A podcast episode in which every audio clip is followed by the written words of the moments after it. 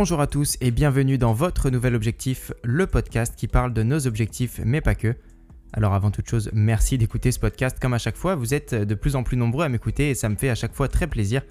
Euh, vous êtes beaucoup également à m'écouter sur Apple Podcast comme je vous le dis euh, à chaque fois. Donc n'hésitez pas, ceux qui m'écoutent sur Apple Podcast, à laisser 5 étoiles et un petit commentaire, ça aide beaucoup pour le référencement et en plus de ça, ça me fait plaisir. Euh, aujourd'hui, formule un peu spéciale car on enregistre cet épisode en même temps en direct sur l'application Clubhouse. Alors qu'est-ce que c'est Clubhouse me direz-vous? Eh bien c'est euh, une sorte de gros réseau social euh, qui fonctionne seulement sur l'audio et qui est conçu un peu comme un grand congrès avec plein de conférences dans plein de salles et on peut choisir de rejoindre une conférence et de pouvoir y participer, de pouvoir lever la main pour prendre la parole ou alors tout simplement de diriger une conférence et d'en créer une que n'importe qui pourrait rejoindre. Donc j'effectuerai moi l'enregistrement sur Clubhouse que chacun pourra écouter euh, diffuser en direct comme une émission de radio. Et ce sera suivi ensuite d'un débat euh, avec les personnes présentes euh, dans l'application qui pourront réagir sur le sujet du jour avec moi. On pourra discuter et par contre ce débat après il ne sera pas enregistré. Donc je clôturerai l'épisode comme d'habitude et ensuite je coupe l'enregistrement et on discute avec les personnes présentes sur l'application Clubhouse du sujet du jour euh, vous pourrez poser des questions, on pourra discuter ensemble du sujet, de d'autres sujets que vous voudrez aborder par la suite. Enfin bref, ce sera un espace ouvert.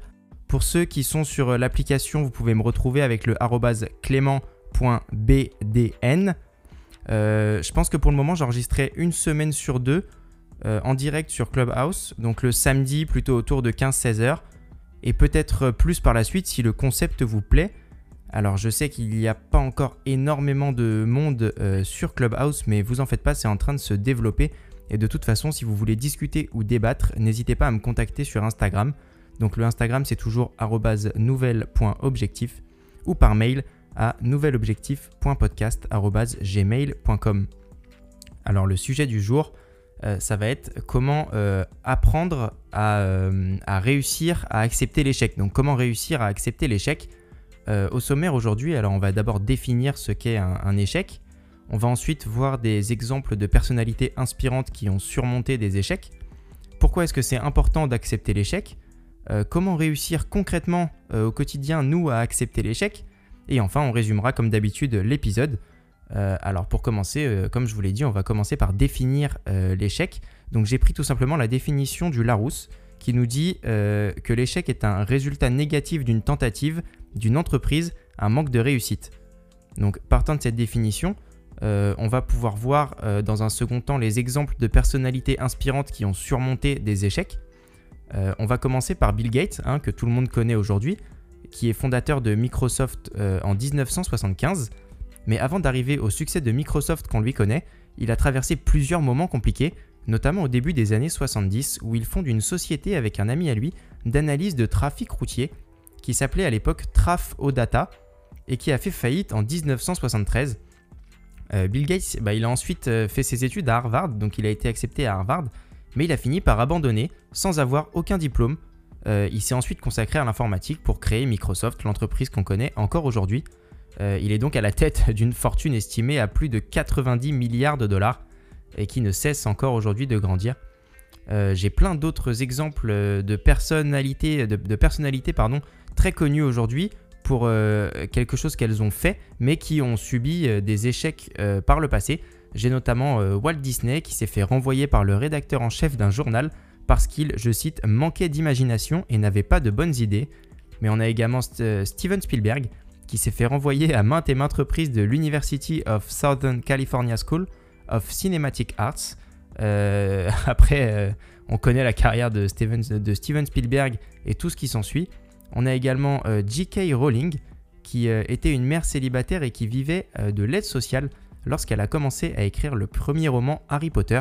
Et elle est maintenant internationalement connue pour sa série de 7 livres et est devenue le premier écrivain milliardaire en 2004. Mais également Vincent Van Gogh, qui a vendu, figurez-vous, seulement une seule toile dans sa vie, et la vente a eu lieu seulement quelques mois avant sa mort. Tout le reste a été vendu post-mortem. Euh, et après un premier rôle dans un petit film, également Harrison Ford, qui a été, qui a été convoqué pardon, par un cadre qui lui a annoncé qu'il ne réussirait jamais dans l'industrie cinématographique, et sa carrière a ensuite été faite de rôles marquants dans des super productions telles que euh, Star Wars et Indiana Jones par exemple.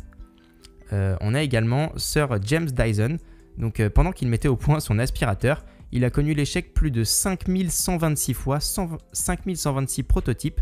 Il a laissé toutes ses économies pendant 15 ans, mais le 5127e prototype a fonctionné et Dyson est devenu la marque d'aspirateur sans sac la plus vendue aux États-Unis. Et aujourd'hui, Forbes évalue sa valeur à 4,5 milliards de dollars. Enfin bref, vous aurez compris ce que j'essaye de vous faire comprendre. Et ça nous amène à notre prochain point. Euh, pourquoi est-ce que c'est important d'accepter l'échec? Alors bah, tout simplement, accepter l'échec, euh, ça va d'abord permettre d'éviter de rentrer dans une dépression réactionnelle. Alors la dépression réactionnelle, qu'est-ce que c'est? Eh bien, C'est un trouble dépressif fréquent déclenché par un événement spécifique ou par l'accumulation d'une tension psychique. Euh, elle peut être déclenchée par plusieurs facteurs, notamment le deuil lors de la perte d'un proche, mais également un échec professionnel ou euh, le fait de se retrouver au chômage, une rupture amoureuse ou un divorce, une agression, un accident grave, euh, ou, donc comme on l'a dit, un échec professionnel ou dans la créativité. parfois, cet événement déclenchant est mineur, voire absent. Et en fait, c'est une sorte d'épuisement général qui entraîne également la dépression réactionnelle. ça, c'était pour le côté un peu scientifique de l'échec. Maintenant, on va aborder le thème de manière un peu plus philosophique, entre guillemets. Et en parlant de philosophie, on va aborder la question de pourquoi est-ce que c'est important d'accepter l'échec avec une citation de J.K. Rowling, donc la créatrice d'Harry Potter qu'on a évoqué tout à l'heure, qui nous dit Il est impossible de vivre sans échouer à quelque chose, sauf si vous vivez avec tant de précautions que vous pourriez aussi bien ne pas avoir vécu du tout. Dans ce cas, vous avez échoué par défaut. Alors pour résumer cette phrase un peu barbare comme ça, on peut simplement dire que si on ne prend pas le risque d'échouer, eh bien on prend le risque de passer à côté de plein de choses dans sa vie. Alors, accepter l'échec euh, est également particulièrement utile et utilisé dans le modèle de l'innovation intensive, donc notamment utilisé par l'entreprise Tefal qu'on connaît tous encore aujourd'hui. Et le processus nous est, expliqué dans La croissance par l'innovation intensive, qui est une thèse rédigée par Vincent Chapelle en 1997. Donc dans l'entreprise Tefal, on nous explique qu'un échec n'est évidemment pas le bienvenu, mais qu'il est toléré, voire considéré comme un moyen d'éclairer la conduite à suivre dès lors qu'il est contrôlé et interprété. Alors en effet, euh, qu'un produit réussisse ou qu'il échoue, euh, le fait d'avoir développé et commercialisé est toujours source d'apprentissage. Ça permet de se mettre face à la réalité du marché, donc à la fois sur la technologie, sur l'état du marché comme je vous le disais, et sur les réactions possibles de ce marché. Un premier produit qu'on appelle alors tête de lignée euh, peut notamment permettre d'explorer et d'accumuler des savoirs qui vont contribuer à définir et à concevoir les produits suivants qui seront plus ajustés au marché et en même temps moins chers, donc plus compétitifs par définition, grâce à l'exploration des apprentissages effectués sur la fameuse tête de lignée dont on parlait juste avant. Euh, ces nouveaux produits bah, seront eux-mêmes source d'apprentissage pour le coup suivant, et ainsi de suite, et ainsi de suite. Euh, on met bien là en avant le fait qu'il n'est pas grave de rencontrer des échecs, car en réalité, comme a pu le dire Henry Ford, donc le créateur de l'entreprise Ford d'automobile qu'on connaît encore aujourd'hui, il nous dit éviter les échecs, c'est éviter le progrès, effectivement. Euh, alors maintenant, eh, évidemment, vous allez me dire comment réussir concrètement à accepter l'échec. Eh bien, on va répondre à cette question. Euh, pour ça, il va falloir essayer d'être le plus constructif possible et de tirer des leçons de chaque situation. Alors, euh, on va essayer pour ça de, de considérer à chaque fois l'échec davantage comme une situation précieuse plutôt que comme un coup dur en fait. Ainsi, vous pourrez l'utiliser pour vous améliorer et non pour vous morfondre sur votre situation. Euh, la façon la plus simple et la plus utile de le faire est de se poser euh, de meilleures questions. Alors par exemple, qu'est-ce qu'on peut se poser comme question quand on fait face à un échec? On peut se demander euh, qu'est-ce que je peux apprendre de tout ça? Qu'est-ce que je peux faire différemment la prochaine fois pour ne pas échouer? Et en fait, prenez le temps de répondre à ces questions et soyez honnête avec vous-même. Alors moi, pour prendre un exemple personnel, il y a deux ans, j'avais monté un compte Instagram et un site internet qui proposait des conseils et des analyses euh, en paris sportifs. Et j'ai tout arrêté au bout d'un an parce que j'avais attiré trop peu de consommateurs, de clients. J'aurais pu considérer ça comme un échec et pleurer sur mon sort. Mais en fait, au contraire, à ce moment-là, j'ai essayé de chercher le positif. Et le positif dans cette histoire, c'est que maintenant, ben, je sais comment alimenter régulièrement un compte Instagram. Et surtout, je sais comment créer un site internet. Euh, j'aurais donc pas à perdre tout le temps que j'ai perdu sur mes prochains projets. Donc euh, c'est plutôt positif d'aller euh, de ce côté-là de l'échec. C'est-à-dire qu'un échec nous apporte en fait tout ce qu'on ne sait pas faire pour les prochains projets. Un échec sur un projet ne signifie pas qu'on n'y arrivera jamais, mais qu'on pourra le réinterpréter différemment sur un prochain projet.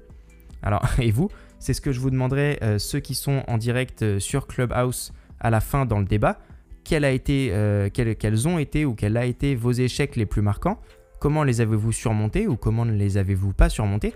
N'hésitez pas à me répondre également ceux qui écoutent sur les plateformes de, de podcasts habituelles, Spotify, Apple Podcasts, etc. N'hésitez pas à me contacter sur Instagram avec le nouvelle.objectif pour qu'on en discute ensemble et euh, qu'on puisse essayer de trouver les réponses et les points communs qu'il peut y avoir entre différents échecs.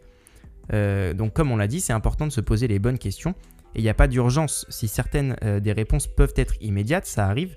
D'autres peuvent-elles prendre une heure, une journée ou même une semaine pour apparaître?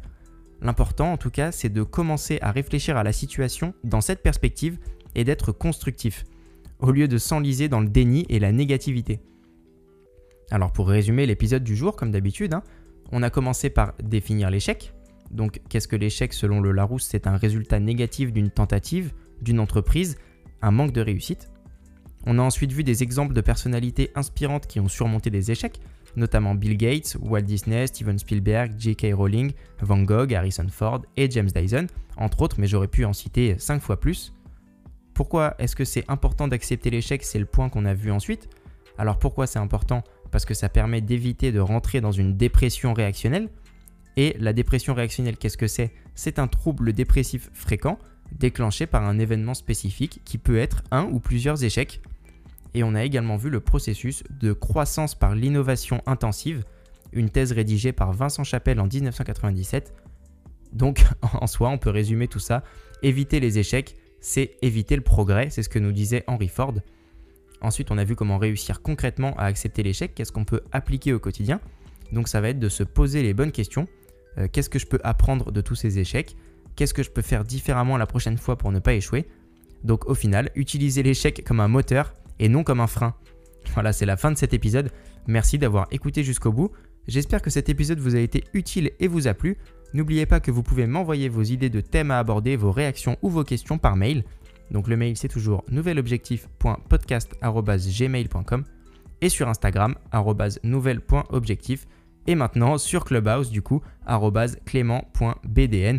Alors c'était vraiment pas facile d'enregistrer en direct, ça rajoute une petite pression, même si j'enregistre tous les épisodes en conditions de direct, le fait de savoir qu'on est vraiment en direct c'est un peu différent. Voilà donc si le podcast te plaît, n'hésite pas à t'abonner pour ne pas rater les prochains épisodes, à laisser 5 étoiles et un commentaire sur Apple Podcast pour aider au référencement et à le partager autour de toi car c'est le seul moyen de le faire grandir, c'est vous et vous seul qui êtes les acteurs de ce podcast. Bon courage pour la suite de votre journée et on se retrouve très vite pour le prochain épisode.